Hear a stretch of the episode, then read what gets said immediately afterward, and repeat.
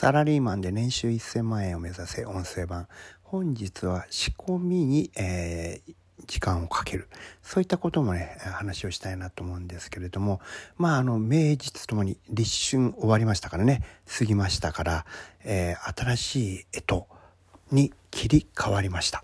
えー、つまりね、ようやく今新年になったっていうふうに言えるわけですけれども、えー、っと、これがあの、今年は立春2月4日ですからね、えー、もう本当に、えー、新しい年やっと辰年が、えー、昨日への辰というねウルー年がスタートしました。ですからまあ新年にふさわしいっていうねそういう話をしようかなと思うんですけども新年で考えるべきは、え仕込みですね。仕込みです、え刈り取る前に仕込みが必要。種まきが必要。皆さんはあの成果という意味でね、えー、刈り取ることをね、えー、意識する人はたくさんいると思うんですけども刈り取れるのはあなたが種をまいていることだけです。仕込んだ形跡が過去にあるそういったものが、えー、刈り取れる対象になるわけですよね。ですから刈り取ることばっか考えていったら次のねシーズンの農作物ないんですよ。刈るだけ買ってあれ？種まいてなかったわってなると半年後に何も収穫できなくなるわけですよね。ですからその刈り取りと、種まきっていうのは同じバランスで1対1のバランスでしないといけないんですがこの仕込みというのはね往々にしてほとんどの人適当にやるんですよね。でこれはねすごくもったいないことです。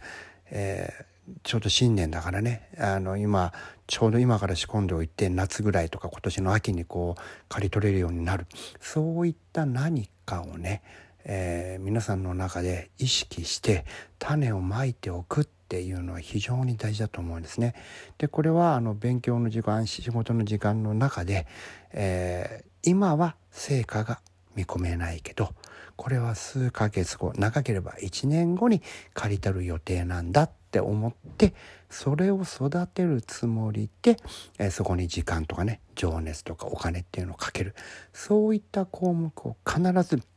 必ず複数持っておいてください。これをねあの必ず意識してください。これがねあのエンドレスな成果を、えー、生み出す、えー、なんていうかな永久期間みたいなね、えー、動きをするわけですよそのサイクルが。刈り取って、えー、すぐに仕込んでたたあの種をまいて仕込んでまたそれをあの育って刈り取ってでねこれがくるくる回るっていうことが、えー、成長のプロセスで非常に大事なことですからね。皆さんねその刈り取るのは楽しいんですよ。収穫はすごい楽しいですよね。僕もあの畑とかでじゃがいもとか玉ねぎとかこう収穫の作業ってたまらなく気分いいですよね。一番つまらないのが雑草を取ってる時ですね。まだね種まきはまだ楽しいんですよ。